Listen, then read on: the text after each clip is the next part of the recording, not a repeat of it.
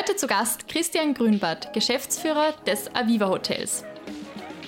Aber wenn er es versteht, dass er sagt, hey, ich bin also wichtig, genauso wichtig wie vielleicht Marketing und die Rezeptionistin und der Küchenchef oder der Eigentümer, dann ist das vielleicht dann einmal eine ganz andere Wirkung.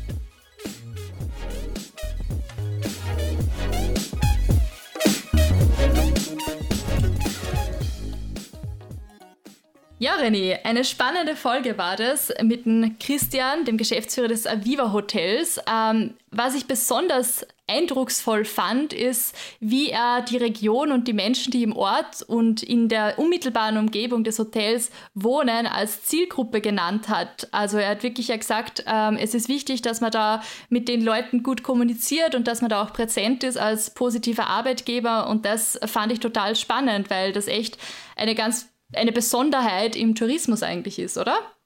Hm. Ja, absolut. Ja. Und, und auch der authentische Zugang, äh, nicht nur als, als Hotel gegenüber den Gästen, sondern eigentlich mit genau derselben Ehrlichkeit ähm, und, und denselben Werten eigentlich auch gegenüber seinen zukünftigen und, und, und aktuellen Mitarbeitern aufzutreten, habe ich sehr spannend gefunden. Es war schön, dass wir das Ganze eigentlich anhand des kompletten Employer Branding Lifecycles durchgespielt haben, vom Recruiting bis zum eigentlich Offboarding, wenn man so möchte.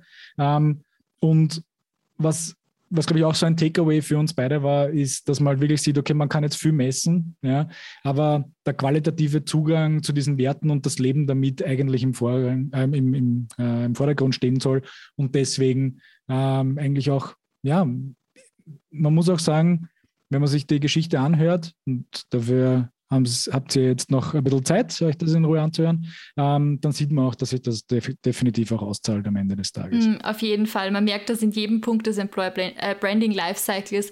Äh, wirklich das Zuhören und die Empathie mit den Mitarbeiterinnen, Bewerberinnen, äh, Ex-Mitarbeiterinnen im Mittelpunkt steht und dass das dann auch äh, von Erfolg äh, zeigt. Viel Spaß bei dieser Folge. Erstmal, Christian, danke, dass du dir die Zeit für das Interview genommen hast. Gerne, ja. Herzlich willkommen. Bevor wir jetzt direkt mit dem Thema Employer Branding starten, würde ich dich einfach kurz bitten, dass du uns deinen Werdegang gewissermaßen kurz umreißt. Wie ist dazu gekommen, dass du jetzt Geschäftsführer beim Aviva Hotel bist? Mhm. Ja, äh, ich habe immer schon im Tourismus gearbeitet, habe die Leidenschaft schon als Kind entdeckt und war immer in dieser, bin immer in dieser Branche und äh, habe neben der Tourismusschule Bad Leonfelden und Bad Ischl dann auch noch Tourismus studiert und auch andere Studien gemacht und war auch immer in verschiedenen Bereichen tätig im Tourismus, auch in anderen Bereichen, also auch in der Gastronomie natürlich, im Reisebüro äh, und aber eben hauptsächlich eben auch in der Hotellerie und ja, seit äh, mittlerweile äh, fast von Anfang an, seit es das Aviva gibt, 2007, äh, bin ich im Aviva immer involviert und seit äh, einigen Jahren auch Miteigentümer zusammen mit dem Herrn Huemer von der Firma Polytech äh, und eben auch äh, Geschäftsführer der Pachtfirma. Und also, wie gesagt, gehört man 25 Prozent vom Hotel und bin ein Pächter vom, dann vom, von der Besitz GmbH. Ja, und zugleich habe ich noch eine Managementberatung. Das heißt, da haben wir Interimsmanagement für Hotels äh, und äh, das heißt Interimsmanagement, Coachings, Beratung, Strategie und Konzeptionen. Das ist so das zweite Standbein. Äh, so sind wir tätig. Insgesamt in allen Firmen dann eben 80 Mitarbeiter und ähm, beziehungsweise unser jüngstes Kind, das ist jetzt im Lockdown entstanden. Jetzt haben wir auch noch ein Reisebüro gegründet. Äh, insofern auch wichtig und spannend, weil wir einfach gesagt haben, dass Aviva steht, steht ja exklusiv für Singles, Alleinreisende und Freunde, keine Kinder und keine Paare. Und jetzt haben wir noch ein Reisebüro für Singles äh, gegründet und jetzt gestartet. Make Friends Travel nennt sich das Ganze. Und ja, spannende Sache und wir haben heuer mit europaweiten Reisen gestartet und dann nächstes Jahr, sofern sie die Lage zulässt, dann auch weltweite Reisen wieder eben exklusiv für Singles. Soweit ein bisschen was zu meiner Person. Mhm. Ja, spannend, extrem viele unterschiedliche Sachen. Was ich extrem spannend fand, ist, dass du angefangen hast mit Leidenschaft. Also du hast äh, im ersten Satz gleich gesagt, du hast eine Leidenschaft für Hotellerie und Gastronomie. Ähm, welche Rolle spielt denn Leidenschaft auch, wenn du an, die, an deine MitarbeiterInnen denkst? Ist dir wichtig, dass die da auch eine Leidenschaft für, für die Branche haben? Äh, ja, ich glaube, es ist generell unabhängig der Branche, wenn man einen Beruf gerne macht, wenn man es mit Herzen macht, wenn man es eben mit Leidenschaft macht, dann ist es eben spannend. Dann ist es nicht so, dass ich in die Arbeit gehe, sondern in meine Berufung gehe, äh, dass es mir auch weniger schwer fällt, dass ich mich freue, wenn wieder Montag ist. Äh, und das ist, glaube ich, auch das, das Spannende an dem Beruf. Ich habe das jetzt, meinen Beruf habe ich noch nie als Beruf empfunden. Äh, und auch wenn wir hier im Aviva zum Beispiel eine Vier-Tage-Woche haben und ich das eher selten habe, äh, trotzdem empfinde ich das nicht so, weil es eben auch Spaß macht. Und das ist das Wichtige. Und das glaube ich gerade hier hat der Tourismus die große Chance. Und das ist der Tourismus, die Branche so toll, weil man verbringt immer mit Menschen, die in einer positiven Zeit sind, eben im Urlaub. Das heißt, es ist eine gute Stimmung im Vergleich zum Krankenhaus, wo immer Leid, wo immer Krankheit ist, wo Unfall ist, wo Tod auch ist, äh, ist bei uns Lebensfreude. Und das ist, glaube ich, auch das schöne Umfeld, wo man arbeitet. Und das macht vieles auch sehr, sehr leicht, wenn man in der Regel mit, mit positiven, gut gesinnten, gut gelaunten Menschen umgeben ist. Mhm. Ähm, jetzt sind wir eigentlich schon direkt in den Benefits drinnen. Was gibt es denn noch beim Aviva Hotel, was besonders ist in der, in der Hotelleriebranche? Was, was bietet ihr den MitarbeiterInnen? Äh, es ist ein großes Paket. Allen oben, wir haben viele, viele Benefits, aber oben, oben drüber steht vor allem das Wesentliche, dass wir sagen, wow, wir bieten Menschen eine tolle Zeit. Und das spürt jeder vom Team auch, weil er sagt, ah, okay, ich bin ein Teil davon. Das ist ganz, ganz entscheidend. Äh, äh, wir haben auch immer so diese doch sehr, sehr positive Stimmung, dass man sagt, ma, wir ein Teil davon, wir schauen, dass den Menschen hier gut geht und dann geht das alles viel, viel leichter und viel, viel lockerer. Das ist, glaube ich, mal oben drüber das Wichtige. Das Zweite ist auch, das Entscheidende ist, dass ich und wir als die Führungskräfte des Hauses, das sind insgesamt acht Personen, auch immer sagen, Aviva soll nicht nur ein toller Platz sein für die Gäste, sondern auch für das gesamte Team weil es einfach auch sagt, man soll sich hier wohlfühlen, es soll sich hier gut gehen, man soll sich hier ausleben können, man soll sich beruflich entfalten können. Äh, und vor allem, wir sind uns verantwortlich, dass wir sagen, hey, wir als Führungskräfte sind auch für die psychische und physische Gesundheit der Mitarbeiter mitverantwortlich. Wie gestalten wir Arbeitsprozesse, wie gestalten wir Dienstpläne, ähm, wie können wir das Gesamte rund machen, dass man nicht jedes Mal denkt, boah, das überlastet mich und das überfordert mich. Und das ist einfach auch das Schöne, glaube ich, am Haus. Und darüber hinaus tritt es viele, viele Benefits. Vier Tage Woche, Elektroauto für Mitarbeiter, eine eigene Akademie, hochwertige Verpflegung, ein Fitnesscenter, ein Gesundheitscoach, eine Kinderbetreuung, eine Krankenversicherung, äh, ein, ein boah, viele, viele weitere Dinge. Muss man selber immer wieder anschauen, weil es so viele Dinge schon sind. Äh, das rundet das ab und das widerlegt vor allem aber auch eines, dass es immer in der Branche heißt, im Tourismus wird so schlecht bezahlt. Das stimmt so nicht, weil man hat einerseits den, das Gehalt, man muss aber auch die Benefits mitrechnen. Also alleine, wenn man bedenkt, dass äh, die Verpflegung, wenn ich jede Woche einkaufen gehe, dann bleiben im Monat 500 Euro auf der Strecke. Das braucht der Mitarbeiter da nicht, weil er ja hier im Haus ist. Fitnesscenter und so weiter. Einen eigenen Handytarif haben wir. Also hier kann man auch äh, viel sparen und eben auch hat man ein ganz äh, gutes Gehalt. Das gibt es ja jetzt natürlich nicht, nicht überall, ja, also an allen Plätzen, in allen Bereichen der, der Gastronomie, Tourismus, also wenn ich das jetzt zusammenfassen darf, ich hoffe, du erlaubst mir das, ähm, gibt es ja nicht überall. Und das wäre jetzt vielleicht für, für, für, uns schon so ein bisschen die Überleitung zum Thema Employer Branding. Ja. Wie viele von diesen Benefits ja, sind auch teilweise bewusst, ja, ähm, nicht jetzt nur, weil weil euch die Menschen wichtig sind. Ja? Also das, das, das würde ich euch durchaus, durchaus sofort glauben und abkaufen und dir vor allem. Ähm, aber wie viel davon ist auch bewusst in einer strukturierten Herangehensweise so definiert worden, um zu sagen, wir, wir zahlen jetzt nicht die Übergehälter, ja, aber wir bieten ein so ein großes Paket ja, und überlegen uns ganz genau, was muss dieses Paket beinhalten, damit sich dieser Mitarbeiter, wenn er bei uns beginnt, wohlfühlt. Ja. Und ich habe noch einen zweiten Teil zu der Frage, ich hoffe, es ist nicht zu lange, ist, wie viel davon denkt ihr, dass das für euch tatsächlich ein großes Unterscheidungsmerkmal gegenüber anderen Adressen oder anderen Häusern ist?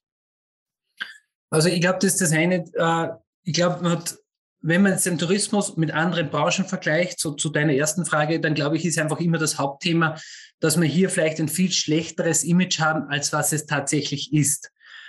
Aber das ist auch selber geschuldet, weil das einfach auch in den letzten Jahren oder auch Jahrzehnten vor allem da viel falsch passiert ist. Also ich sage, ewig lange Wochen, Stunden nicht ausbezahlt und, und, und. Die Geschichte kennt jeder. Und da glaube ich, ist sehr, sehr viel auch im Negativen passiert, so dass dieses Image jetzt auch so da ist. Umgekehrt ähm, muss man auch immer dazu sagen, das ist auch natürlich vielleicht immer auch so ein bisschen ein mediales Bashing gewesen. War der Tourismus, da wird nichts bezahlt. Die Gastronomie, da wird man nur ausgebeutet. Aber da muss ich nur am Wochenende arbeiten. Trotzdem, ich sage, nehme als Beispiel die Pflege her. Auch dort muss ich am Wochenende arbeiten. Auch dort ist das, äh, der Lohngehalt nicht viel mehr. Auch dort sind die Rahmenbedingungen sehr, sehr schwierig. Ähm, also ich glaube, das ist auch immer so ein bisschen medial aufgepusht und das, ist, das hängt sich jetzt so in den Köpfen halt drinnen der, der Leute. Die, die dann aber da arbeiten, sagen, na ja, wieso, der Beruf ist eigentlich toll. Wie schon gesagt, tolle Umgebung, äh, glaube ich, positive Stimmung. Ihr arbeitet in einem schönen Hotel und nicht in einer miefigen Industriehalle oder in einem Krankenhaus mit sehr viel Leid oder in einer vielleicht verdreckten Werkstatt, sondern ich bin da einfach immer in einer positiv schönen Umgebung. Äh, das ist, glaube ich, jetzt so, was sich schon auch ein bisschen mehr noch plakativ dargestellt werden muss, auch von der Lobbying und auf Branchenvertreter etc. Und zum Zweiten, glaube ich, ist es einfach, die Branche selber ist, glaube ich, äh, schon in vielen Dingen weiter voraus. Also Thema zum Beispiel, dass es im Tourismus normal ist, dass man ein Mitarbeiterhaus zur Verfügung stellt oder dass man ein, oder eine Wohnung zur Verfügung stellt, dass man Verpflegung hat. Mal die Dinge, wenn ich das zusammenzähle, sind da schnell mal bei 1000 Euro im Monat, was so etwas normal kostet. Und es ist gerade für junge Leute einmal gut. Das ist mein erster Beruf vielleicht, wo ich von daheim auch mal ausziehen kann, wo ich einmal weg bin und brauche eine kleine Wohnung nehmen. Also ich glaube, das wird schlechter geredet, als was das ist. Und ich glaube aber auch die Chancen, dass man das noch mehr hervorkehren muss, im Image, in der Politur des Image, glaube ich, da sind wir alle gefordert, ja. Mhm. Vielleicht nochmal äh, zum, zu, meiner, zu meiner zweiten Frage. Jetzt konkurriert sie ja nicht mit anderen Industrien vorrangig, sondern vorrangig mit anderen Häusern, ja? also anderen Hotels, anderen äh, Stellen in, in der Gastronomie. Wie, wie ist da eure Herangehensweise, euch da zu differenzieren? Also ich glaube einerseits aus mehreren Bereichen. Einerseits, weil wir halt jetzt ein einzigartiges Konzept haben, eben nur für Singles, alleinreisende Freunde. Das ist eine ganz andere Stimmung in einem Hotel als wie in einem Familienhotel oder in einem Pärchenhotel oder in einem Seminarhotel. Also wir sind mit den Gästen alle per Du, wir interagieren viel mit den Gästen, wir haben sehr viel Unterhaltungsprogramm, wo auch immer die Mitarbeiter dabei sind. Im Vergleich bin ich in einer, vielleicht in einem Kurhaus, wo alte Leute sind, jetzt hat er bisschen plakativ gesagt, oder in einem Pärchenhotel, kann, kann natürlich auch lustig sein, aber in der Regel ist dort viel ruhiger. Und das ist natürlich schon einmal, wo einer sagt, das ist cool, mir taugt das, das macht Spaß. Äh, das ist eine. Natürlich das, die, die Rahmenbedingungen, dass man natürlich sagen, es ist die Vier-Tage-Woche.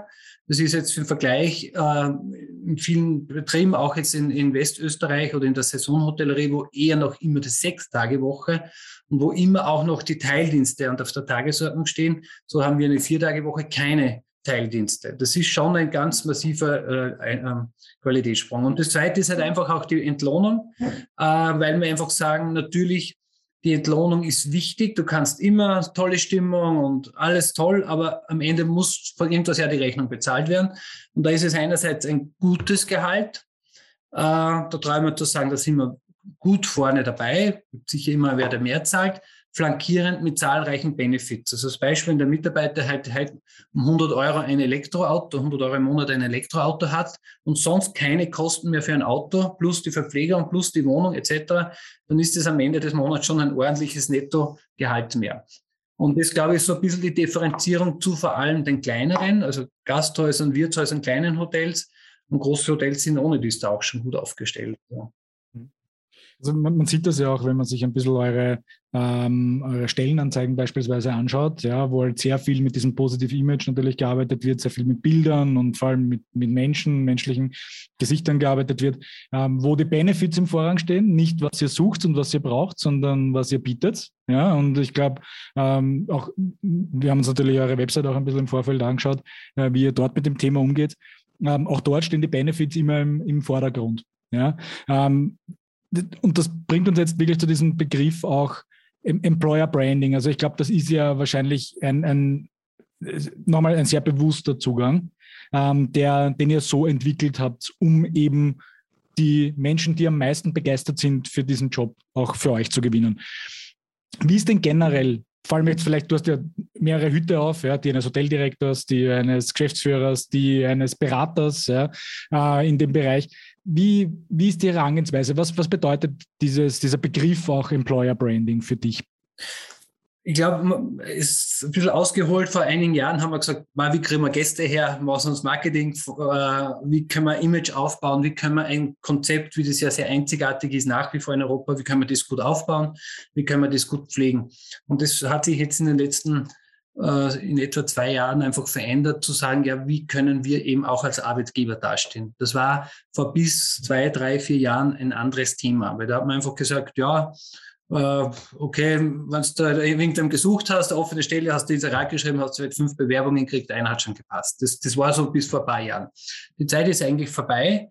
Und jetzt geht es halt auch darum, so wie äh, für den Gast äh, ein Image zu haben, geht es halt auch für am Markt ein Image zu haben. Also das heißt für uns einmal der regionale Markt im Umkreis so 30, 40 Kilometer vom Hotel. Was denken die Leute davon und die Einheimischen so? weil aus dem heraus kommen ja immer wieder mal dann die Lehrlinge oder vielleicht nochmal Aushilfen oder Frühstückskellner etc., also auch aus anderen Branchen. Und hier ist uns einfach wichtig zu sagen, was denken hier die Leute bei uns? Und da ist natürlich eine laufende Arbeit dahinter, dass wir sagen, wir schauen, dass wir uns hier hervorkehren, dass wir in der Zeitung sind, dass wir uns auch hier einfach positiv äh, äh, positionieren. Aber das Entscheidende hier beim Employer Branding ist, keine Fouls zu machen die dann eben ein negatives Image zu machen. Also vielleicht hat es mit der Mitarbeiter mal einen Konflikt gegeben oder es ist einmal ein Gehalt nicht ausbezahlt worden, es ist zu wenig ausbezahlt worden, die haben zu viel arbeiten müssen. Also das sind ja dann die Fouls, die ja dann die schlechte Stimmung machen das spricht sich halt wieder herum. Und wenn es dann in der Region heißt, ja, da wird eh schlecht bezahlt und die Lehrlinge werden ausgebeutet und, und, und, und, ja, dann haben wir halt wirklich ein schlechtes Image. Und dieses Employer Branding ist meines Erachtens nichts anderes als ein Markenaufbau, dass ich nicht nur für den Gast spannend bin, sondern auch dort als Arbeitgeber äh, gut sein kann. Und ich glaube, das ist dann ein Bespielen von vielen verschiedenen Marketing-Instrumenten, ähm, dass man sagen, ah, okay, was, was macht man denn äh, alles zu diesem Thema? Mhm. Und vielleicht, vielleicht noch da nachgefragt, wie instrumentalisiert ihr das alles? Also jetzt außer natürlich keine Falls zu begehen, ja, die Benefits zu bieten, ist natürlich eine Maßnahme. Ähm, Du hast doch schon angesprochen, das Umfeld, das ihr eigentlich von Natur heraus bietet und habt, ist sicher auch einer dieser Faktoren. Aber gibt es andere Instrumente? Also gibt es irgendwie noch klar strukturierte Maßnahmen, ja, um diese positive, um das Brand positiv zu verstärken? Ja, die Maßnahmen sind einfach, dass es, dass eine gewisse Regelmäßigkeit besteht, dass man versuchen, einfach Botschaften äh, hinauszugeben. Und das ist einfach, ich glaube dann, aber das ist ein und das zweite ist einfach ein mühseliger Aufbau. Äh, also ich sage als Beispiel, das ist für mich so plakativ. Vor vier Jahren war das einmal, war ich in einer polytechnischen Schule hier in der Gegend eingeladen, äh, über den Tourismus zu sprechen. Da habe ich referiert und ein bisschen was gesprochen. So, eine halbe Stunde. Dann bin ich wieder gefahren und im Jahr darauf hat es zwei Bewerbungen gegeben. So, für Lehrlinge. So, die Lehrlinge haben dann bei uns angefangen, die haben dann wieder äh, positiv äh, gesprochen und gesagt, man, dort ist so lässig zum Arbeiten und Benefits und in der Disco waren wir und der Fitnesscenter haben wir hin und her und wir haben viel gelernt und die haben das wieder den Le ehemaligen Lehrern erzählt, die haben das wieder den Mitschülern erzählt, das hat sich dort im Ort herumgesprochen und jetzt haben wir aus diesem Ort nach und nach immer wieder neue Mitarbeiter bekommen, äh, mittlerweile hat die Mutter von einem ehemaligen Lehrling angefangen, die ist bei uns jetzt im Frühstücksbereich. Es ist eine Ungelernte in dieser Branche. Aber so hat sich das ergeben. Und das ist, wenn man es jetzt die vier, fünf Jahre zurückblickt, war das eigentlich damals der Keim, wenn man so will, dass wir dort halt aufgetreten sind und das, glaube ich, sehr gut rübergebracht hat und dann nach und nach und nach diese Leute dann halt gewinnen können. Und das war ja dann das Einfache, weil die sind dann ja auf uns gekommen und haben gesagt, die haben sich bei uns beworben, die haben dann geschnuppert äh, und haben dann gesagt, ja, Mann, wir wollen bei euch arbeiten, vor euch haben wir schon so viel Gutes gehört. Und meine Freundin, die jetzt zwei Jahre älter ist, die ist eh bei euch. Äh, und das ist ein viraler Effekt, ein sehr langsamer Effekt, muss man auch dazu sagen, es dauert über Jahre. Und umgekehrt, das meine ich eben, da darf man kein Foul spielen, weil hätten wir jetzt mit diesen Lehrlingen, hätte das nicht gepasst, dann wäre das in diesem Ort dann verbrannt die Erde gewesen, weil das spricht wie es bei uns ist, die Ortschaften haben 1000, 2000 Einwohner, das, das, spricht, das weiß ja dann schnell jeder. Und wie gesagt, dieses, dieses Employer-Branding, dieser Image-Aufbau, der halt sehr langsam ist, aber ich denke, sehr nachhaltig ist. Mhm. Es war auf jeden Fall da mehrere Stellen, wo es gepasst hat, weil, na klar, es hat angefangen mit dem Vortrag, der super gelaufen ist, aber wenn man dann im nächsten Schritt gemerkt hätte, dass die Lehrlinge da anfangen und die sind dann nicht happy, dann wird sich das auch wieder sehr schnell umdrehen. Also da sind echt sehr viele Checkpunkte äh, passiert worden. Was jetzt so einfach klingt im Nachhinein, ist ja super komplex komplex eigentlich. Nein, es ist, es ist absolut äh, komplex. Es ist es ja so. Aber ich glaube, das muss man auch beim Gast so sehen. Du kannst das beste Marketing machen, die beste Website haben und, und ein super viel versprechen und kannst den gewinnen. Nur wenn der herkommt und sagt, wie bei uns, hey, das ist ja gar kein Hotel für Singles, da sind eh lauter Kinder da oder lauter Paare. Äh, also als Beispiel. Oder das ist alles nur eine Marketinglüge. Da wird der nicht mehr kommen und er wird es auch nicht positiv weitererzählen.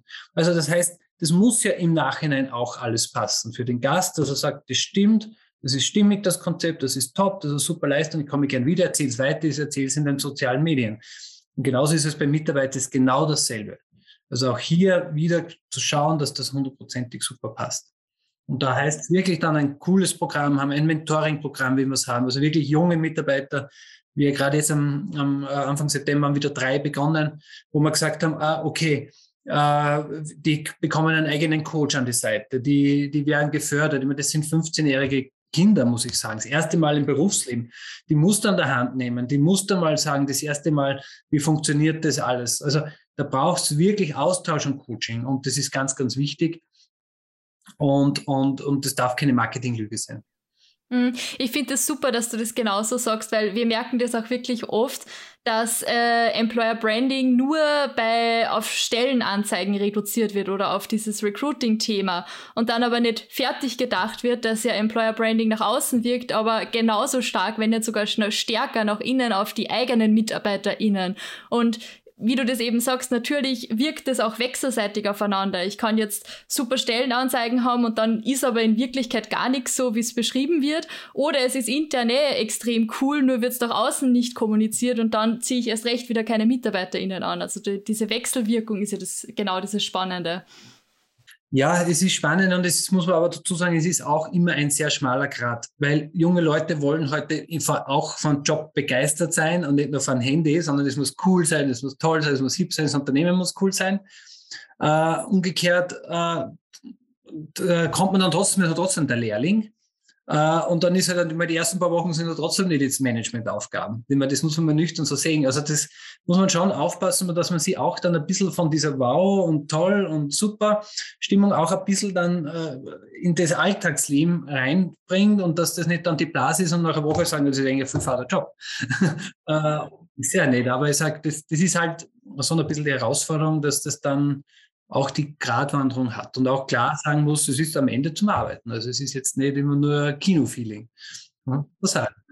Ich nehme jetzt einmal an, dafür, dafür gibt es ja auch euer Coaching- und Mentoring-Programm, ne, um die Leute ein bisschen in die Realität mitzunehmen, sagen wir es einmal so. Ne?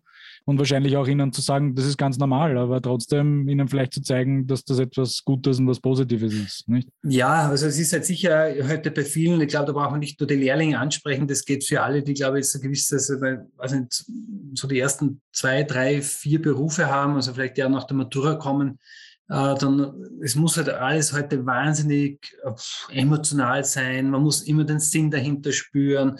Es muss das Betriebsklima top sein. Es muss irgendwie das Gefühl sein, wie wenn man sich ständig mit Freunden trifft und nebenbei arbeitet man halt ein bisschen was. Und es ist halt schon, schon eine sehr, sehr schwierige Situation oder das auf Dauer auch am Ende so zu halten. Das ist. Da komme ich vielleicht nochmal zurück auf, auf, eine Frage, die ich vorhin schon äh, gestellt habe, die wir eh schon besprochen haben. Aber weil du gesagt hast, was ist der Sinn dahinter? Ja? Gibt es da vielleicht irgendwelche, wie instrumentalisiert ihr das? Ja? Wie holt ihr die Leute rein? Wie, ähm, ich meine, außer dass ihr natürlich diesen Sinn jeden Tag vorlebt. Ja? Das, ist, das ist vollkommen logisch. Aber wenn die Leute jetzt reinkommen zu euch, bekommen sie einmal so ein, ähm, die Victoria nennt das böse jetzt den, den Brainwash, ja, wenn man reinkommt, ja, aber ich würde das eher positiv betrachten und würde dann eher sagen, ähm, also sie meint sie auch nicht negativ, muss man dazu sagen, ähm, aber ähm, habt ihr dann einmal so ein richtiges, dafür stehen wir, ja, könnt ihr euch mit dem identifizieren, gibt es da irgendwie sowas, wo die Leute mit reinholt? Ja, also es läuft im Grunde so ab. Äh, erstens haben wir es verschriftlich, also wir haben so ein Handbuch, nennen sie das, wo einfach immer alles drin steht. Das haben wir online und haben also ein internes Kommunikationssystem, aber das haben wir eben im Papier und online, wo einfach die, die Vision vom Haus drinnen steht. Was ist das Leitbild? Aber was ist auch die Geschichte vom Haus? Mit uns gibt es jetzt 14 Jahre, das waren immer Auf und Abs, also man kann das auch ein bisschen nachvollziehen. Also das heißt, wir versuchen dann den Menschen, der, der jetzt kommt, neu kommt, auch gewisserweise in die Biografie des Hotels mit zu verankern. Und vor allem aber, was das Sinnthema ist, ist ja klar, ich glaube, es ist so wichtig, dass ein Mensch, und das hat nichts mit Tourismus zu tun, aber sagt, was ist denn der Sinn, was ich mache? Warum, warum verstehe was ist, warum mache ich das? Warum stehe ich auf und warum gehe ich dorthin und warum mache ich das? Und ich glaube, äh, da kann ich jetzt natürlich für sich ein paar Beweggründe haben. Da sagt der Meister, ja, dass ich halt Geld verdiene. Fertig. äh, und dann habe ich, da kann ich mir was leisten oder kann meine Rechnungen zahlen oder kann man ein schönes Auto kaufen oder was auch immer. Das mag ein Motiv sein. Aber ich glaube, es ist halt ein bisschen zu kurz gegriffen. Und wenn er dann versteht, dass er sagt, wow, ich mache anderen Menschen, ermögliche eine tolle Urlaubszeit, wie es in unserem Fall äh, ist. Ich veredle Urlaubszeit, ich veredle Zeit, indem dass ich sage, Menschen, die in meiner Umgebung wohnen oder im selben Land wohnen, die zu uns zu Gast kommen, schaue, dass die einfach eine tolle Zeit haben, dass die ein tolles Essen haben, eine tolle Massage kriegen, ein, ein tolles Feeling einfach haben, etc. etc. Und das ist, glaube ich, so ein bisschen der Mehrwert, was dahinter steht, wo einfach jeder für sich sagt, okay, das ist für mich greifbar, ich bin für andere da. Im Krankenhaus würde man sagen oder in der Pflege würde man sagen, für andere Menschen da sein. Ich will anderen Menschen helfen. Im Grunde tun wir auch nichts anderes, weil bei uns sind halt die Leute nicht krank oder pflegebedürftig, sondern bei uns sind die Menschen in der Regel gesund und sagen, wow, ich komme hierher und habe ein paar schöne Tage mit Wellness und Sport und was auch immer.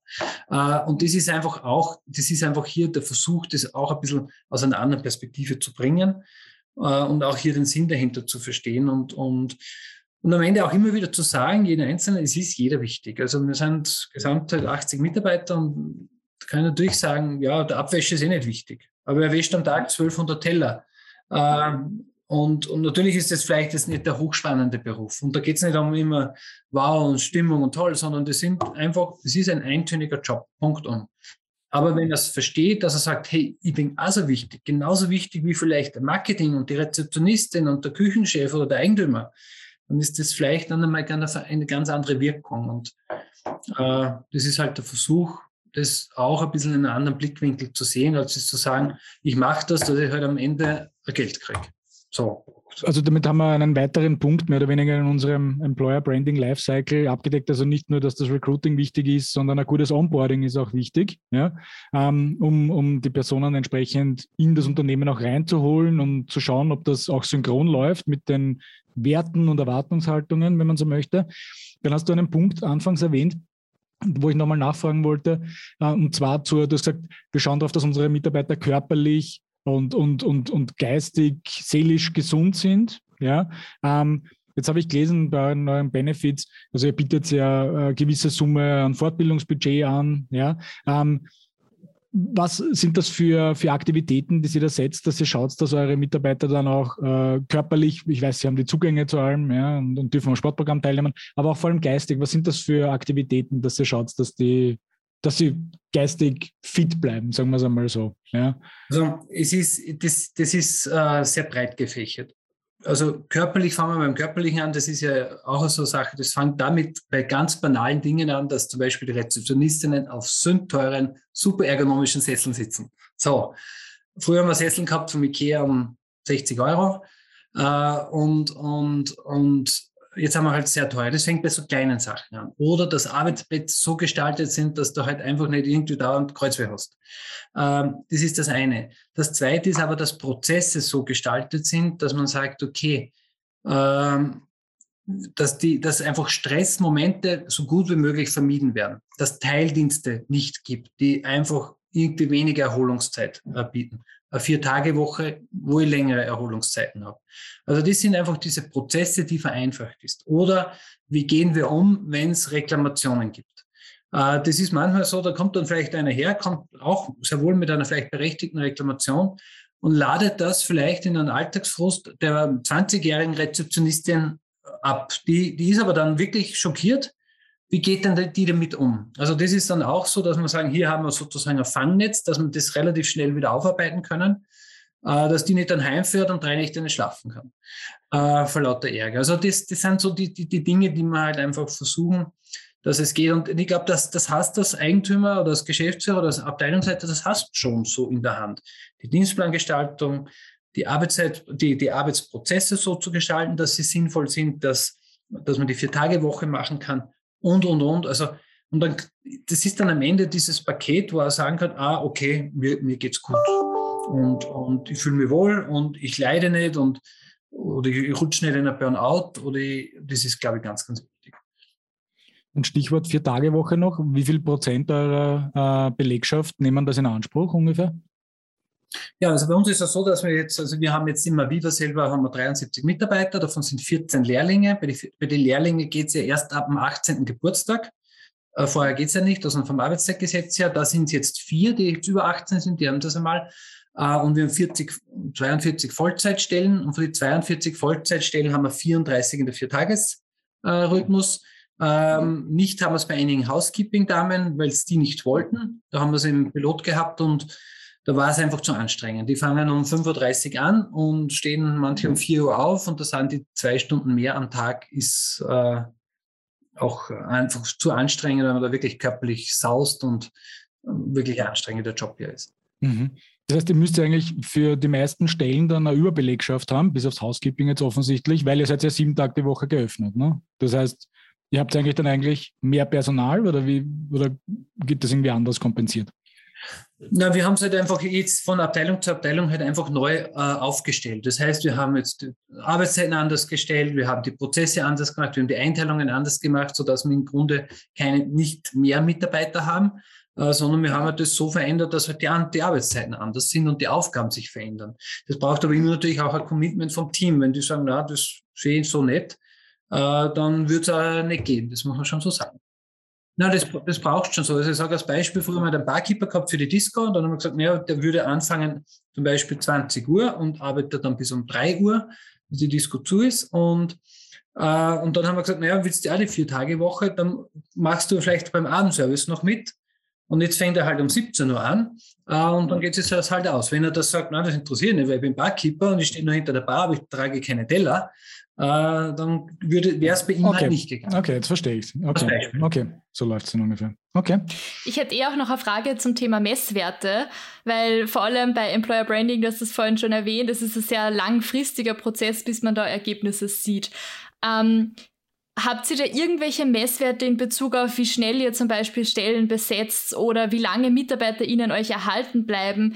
Jetzt im Vergleich zu vielleicht vor fünf Jahren, wo euer Fokus noch auf dem Marketing lag und weniger am Employer Branding? Ähm, haben wir nicht, nein. Ähm, ich bin, das ist aber, glaube ich, ein bisschen ein persönlicher Zugang, weil vielleicht ein anderer sagt, ich will alles irgendwie in Zahlen gemessen haben und, und das habe ich vielleicht jetzt bei irgendwie Wareneinsätzen oder so, aber hier nicht weil man es nicht äh, messen kann, glaube ich, weil man immer auch ein bisschen den Markt rundum anschauen muss. Immer vor fünf Jahren war es leichter, das auf jeden Fall. Corona hat es schwieriger gemacht. Äh, und da muss man schon dazu sagen, es ist halt jetzt einfach, äh, glaube ich, eine andere Zeit geworden, dass man das auch dann nicht vergleichbar wäre. Darum gibt es da nicht die Zahlen. Aber es ist schon ein Hineinhören in das Team, ein ständiges Hineinhören des Teams. Also was ist, wenn, wenn wir jetzt wirklich ganz wenige, die aufhören, aber warum hört er auf? Was war der Grund? Ähm, oder auch, wie gefällt es den Leuten hier? Und natürlich zu schauen, wie kann man äh, Positionen neu besetzen oder wie, wie, wie funktioniert das? Wie lange dauert das am Ende dann? Äh, das ist schon auch immer ein bisschen ein, ein, Abgreifen vom anderen und auch immer ein Austausch, wie, wie läuft es bei den Kollegen einfach. Das ist, weil wir sind ja da trotzdem in der Branche auch vernetzt, wo man sagt, ah, wie macht es der, wie macht es die. Vielleicht eine gute Überleitung auch zu einer, zu einer weiteren Phase in diesem Lebenszyklus ist, ähm, jetzt Mitarbeiter gehen, ja, das, das ist eine ganz natürliche, natürliche Sache, denke ich. Ähm, wie, wie geht es mit dem Thema Offboarding um? Also wie, äh, werden, wie gehen Mitarbeiter aus eurem Haus? Ja? Ähm, bleiben die euch irgendwo erhalten in, in, im Freundeskreis? Habt ihr da irgendwelche Aktivitäten, die das, die das noch, noch unterstützen? Also in der Menge haben wir es jetzt Gott sei Dank ja nicht viel. Also die jetzt, so wenn ich jetzt kurz äh, überblicke, die letzten äh, zwei Jahre gegangen sind, das waren jetzt entweder Karenz, wo wir wissen, die kommen dann irgendwann wieder. Das ist also jetzt äh, schon ein leidiges Thema. Es waren mittlerweile sieben Frauen in den letzten zwei Jahren. Ähm, das ist eine. Da hält man auf jeden Fall Kontakt, äh, sieht sich auch regelmäßig. Äh, da haben wir auch so, wir haben eben intern das äh, Kommunikationssystem, da sind die immer alle mit eingebunden, also die werden da nicht gelöscht sondern einfach, äh, die wissen immer, was los ist im Haus. Also gibt es regelmäßige News und was ist neu und und und und. Also die, die sind da so dabei, die bleiben da hängen und wenn sie es mal nicht mehr wollen, dann wollen sie es nicht mehr. Und ähm, bei allen anderen äh, Positionen, zum Beispiel wenn Lehrlinge fertig werden, also da ist es so, dass wir dann kurz vor Ende der, Lehrling, der, der Lehrabschlussprüfung, kurz vor der Lehrabschlussprüfung, dann hier äh, sozusagen ein, ein Programm aufstellen, was können wir für die nächsten Schritte, können wir der Partner sein oder können wir weiter zusammenarbeiten und stellen denen im Grunde auch so einen Plan auf, bis sie 25 sind. Also als Beispiel, da wird dann halt gesagt, ja, wo wollen die hingehen, beruflich gesehen? Äh, dann schauen wir, okay, was können sie für Ausbildung machen? Und dann machen wir im Grunde so einen Fünfjahresplan. Und der Fünfjahresplan sieht vor, dass sie zum Beispiel auch einmal in einem Partnerbetrieb arbeiten können. Das ist in der Regel in einem Saisonbetrieb wo wir die Leute dort kennen, die Eigentümer dort kennen, wo wir wissen, das ist ein gut geführtes Hotel und die machen ihren nächsten Schritt. Und das hat sich als sehr wertvoll auch erwiesen, weil man einfach die Lehrlinge dann dorthin gehen, die arbeiten dort, denen ist auch einmal das Bedürfnis gestillt worden, was anderes zu sehen, einen anderen Betrieb kennenzulernen. Äh, und dann sind sie natürlich äh, irgendwie auch, kommen auch dann in der Regel auch wieder. Ähm, oder dann flankierend eine Ausbildung machen oder in unserer eigenen Akademie die nächsten paar Module machen. Also so gibt es halt einfach einen Plan. Und anderen, wenn jetzt einfach ein, ein Mitarbeiter wünscht und sagt, nein, ich will jetzt ganz was anderes tun, weil er einfach jetzt trotzdem vielleicht erst 25 ist, ähm, dann respektieren wir es am Ende auch. Also wir sind dann die Letzten, die dann jetzt dann irgendwas in den Weg legen oder irgendwas da böse sind. Das muss man dann am Ende auch so akzeptieren. Das sind junge Menschen und auch wenn es irgendwann spannend ist, äh, ein spannendes Hotel, aber irgendwann kommt einmal der Punkt, wo man sagt, das war es jetzt einfach auch. Man hat das jetzt fünf Jahre gemacht. Äh, und ich sehe das auch bei uns nicht so kritisch. Also der, der, der Wechsel ist auch manchmal gut. Ich glaube einfach auch gerade, wenn wer lange da ist oder auch eine Führungskraft lange da ist, ich glaube, dann ist es auch einmal gut, wenn er sagt, er macht was Neues, aber es ist auch fürs Unternehmen gut. Weil auch wieder mit dem Neuen auch neuer Spirit reinkommt oder der Nächste in der Stufe vielleicht nachziehen kann.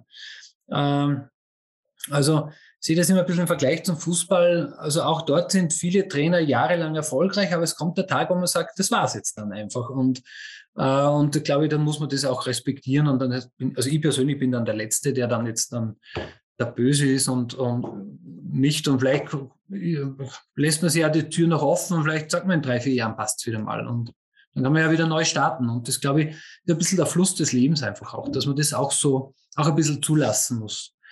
Wichtig sind bei so Phasen immer die Übergangsphasen, dass man sagt, weil natürlich da ist viel Know-how da, sehr viel Wissen da in dieser Zeit, dass man diese, dass man hier fair auseinandergeht, nicht über Nacht, dass man wirklich sagt, naja, okay, da hat man vielleicht lange Zeit, drei Monate Zeit zum Suchen und aufzubauen, also nicht, man ist am nächsten Ende des Monats weg.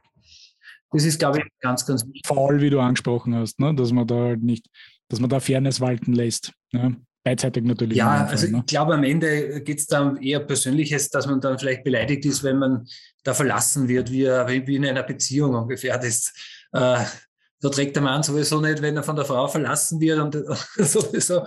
Aber ich glaube, das muss man da ein bisschen drüber stehen. Und da muss man bewusst sagen, okay, das ist einfach, das ist vielleicht auch gut so und das ist der Schritt für den Menschen im nächsten Leben, also den nächsten Schritt im Leben.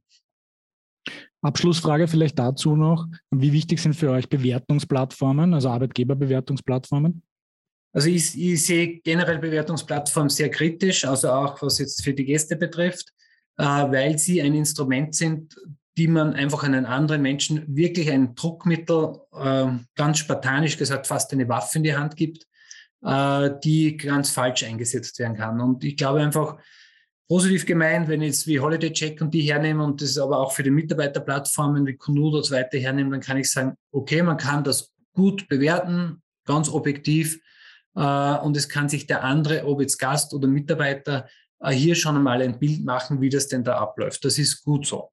Aber es setzt auch Druckmittel voraus. Und wir, wir erleben es halt immer wieder, oder ich habe das auch in der Beratungsbranche öfters erlebt, dass also wirklich auch dann äh, Hotels unter Druck gesetzt werden von, von einem Gast und zu sagen, ja, dann schreibe ich da halt eine negative Bewertung in Holiday Check, aber dann gibt es mir halt eine Massage oder dann gibt es mir halt das um 500 Euro billiger. Das ist halt gelebte Praxis. Uh, und, und, und das ist halt auch bei den Mitarbeiterplattformen so. Also das ist halt, das wird, das verliert sich halt alles ein bisschen, weil, uh, und das ist halt leider sehr einseitig. Ich kann ja den Mitarbeiter nicht bewerten. Und dann wäre es ja fair. Und ich finde es cool, wie es ja in manchen Ländern ja schon gibt, dass er auch den Gast bewerten kann. Uh, also, wo ich dann wirklich auch sagen kann, okay, der Gast hat recht oder hat nicht recht. Und ich glaube, das ist halt einfach immer sehr einseitig. Darum sehe ich es nicht sehr gut eigentlich. Und weil es ein sehr einseitiges Druckmittel ist, die der Gast oder der Mitarbeiter in die Hand bekommt. Ähm, aber das muss man im Grunde halt so respektieren, dass es, dass es halt gibt. Aber gut also, ist es nicht. Wir, wir, nehmen mit, wenn die Möglichkeit besteht, dass man selber auch dazu Stellung nehmen kann, wenn mal sowas ist, dann macht es vielleicht durchaus Sinn, ja, dass man objektiv bewerten kann, aber dass es sehr oft halt aus den falschen Gründen genutzt wird. So würde ich das Ja, schon. Und man muss darf halt das Thema der, Fakes nicht übersehen. Das ist ein Riesenthema. Also das ist jetzt vielleicht im Arbeitgebermarkt nicht so, aber das ist in Holiday Check so. Also ich sage keine, keine Woche, wo nicht irgendein Mail kommt mit einer Internetfirma, die sagen, kauf dir bei Holiday Check oder Google Maps äh, 100 gute Bewertungen, kostet 800 Euro. Also das heißt, es ist fake. Das muss man ganz einfach so sagen. Und das heißt einfach, also man wird in die Irre geführt. Und dasselbe, das passiert ja auch am Mitarbeitermarkt. Ich, kann es jetzt auch nicht beweisen, ich kann das nur auf dem Gästemarkt beweisen. Das heißt, da, da verliert sich, das verwässert sich schon massiv. Und dann äh, verliert sich ein bisschen die Echtheit vom Ganzen. Und wenn ich dann als Unternehmer sagen kann, ja, ich kaufe mir das, fertig, 800 Euro, super Bewertungen, bringt man das zigfache vom Umsatz, ja, okay, dann mache ich es halt. Aber es ist halt nicht ehrlich. Sehr schön. Spiegelt, glaube ich, noch einmal eure Werte auch wieder, die ihr habt. Ja, deswegen ein sehr schöner Abschlusssatz. Ja. Genau. Äh, ja, wir sind mittlerweile eher am Ende der Zeit angekommen. Äh, danke nochmal, dass du dir Zeit genommen hast. Das war wirklich sehr umfangreich und man merkt, ihr habt euch das von, vom ersten bis zum letzten Schritt komplett durchgedacht und, und dabei aber nicht den Bezug zum Mitarbeiter verlo verloren. Und ich glaube, das ist auch sehr wichtig. Also danke, dass du die, die, deine Insights mit uns geteilt hast. Und ja, wünsche euch viel Erfolg in der Zwischenzeit, aber ich bin mir sicher, dass das auch in Zukunft genauso erfolgreich weiterlaufen wird. Ja, vielen Dank. Ja, gerne auch, vielen Dank auch für die Möglichkeit. Gerne, ja, ich hoffe, wir ein paar Inputs geben können. Ich glaube, es ist eine spannende Branche, äh, interessante Branche und ich glaube, für alle, die irgendwie zuhören, ich glaube, abs und nicht aus der Branche sind, mal wirklich gut zu überlegen, äh, ob nicht vielleicht einmal ein Sprung in die Branche gewagt, gewagt werden kann. Das ist, glaube ich, äh, sehr, sehr eine Bereicherung fürs Leben. Vielen lieben Dank, Christian. Das war der Talent for Glory Podcast. Und welche Story erzählst du?